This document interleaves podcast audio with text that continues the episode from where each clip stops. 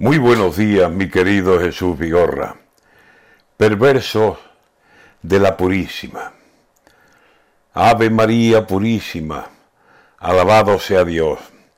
Vecina desde hace años, y no fue por elección, de la señora de artículos llamada Constitución. Un tabique la separa, el 7, pero las dos, sin tener mucho en común, aprovechan la ocasión para que a estos dos días los conozcan con razón por el de la Inmaculada o el de la Constitución. Siete padres tuvo esta, aquella uno solo, Dios, pero sin más parentesco que la vecindad. Las dos se llevan divinamente sin tener ni un sí ni un no.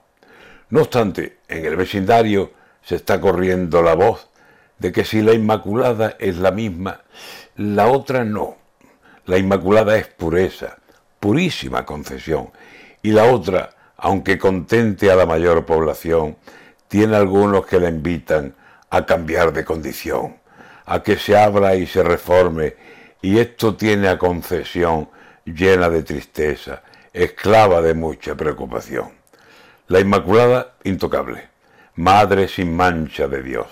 Y la otra, aunque se sabe madre del curso español, es muy joven todavía, no tiene todo a favor, porque hay algunos que quieren cambiarla y dicen no los que no quieren moverla.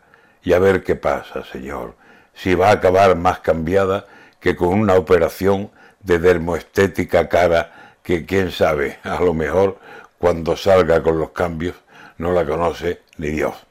Ayer decía mi vecina, y no sin preocupación, yo creo que como nacieron, deben quedarse las dos.